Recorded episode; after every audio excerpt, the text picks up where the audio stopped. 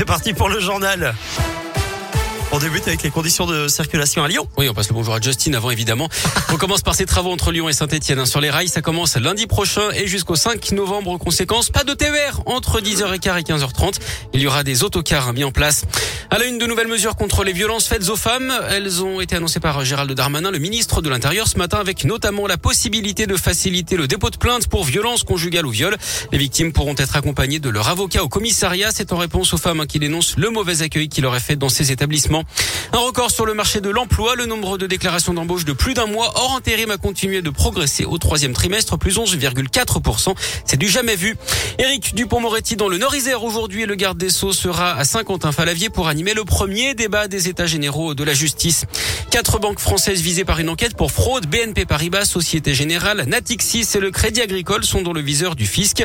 Selon un consortium de médias internationaux, il y aurait des soupçons de fraude aux dividendes pour un montant de 33 milliards d'euros sur 20 ans.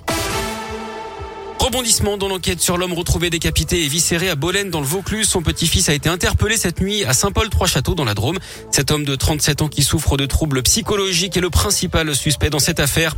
250 000 foyers privés d'électricité dans le nord de la France après le passage de la tempête Aurore. La circulation des trains est perturbée.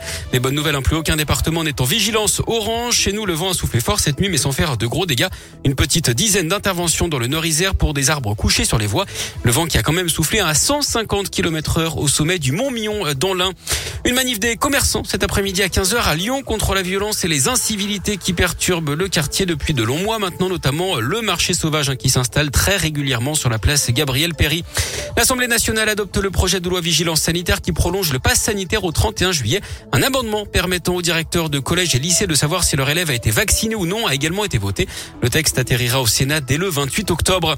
Musilac annonce les 20 premiers noms du festival 2022, l'édition des 20 ans avec des artistes Radioscoop en pagaille, Angèle, Benjamin Biolay, Attic, M, Tonzenaï ou encore Vianney.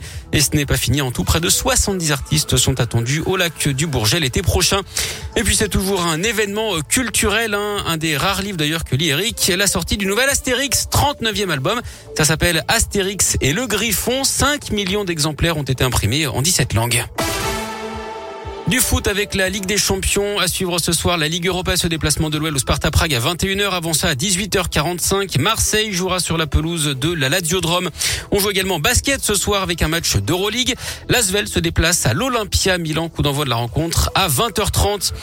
Et puis euh, on termine avec si vous reste de la place sur votre PEL et dans votre salon Eric, le squelette d'un Triceratops qui est vendu aux enchères aujourd'hui à Paris. trop de place. S'appelle Big John. Il a 66 millions d'années. C'est en même temps pas pratique pour le ménage. Hein.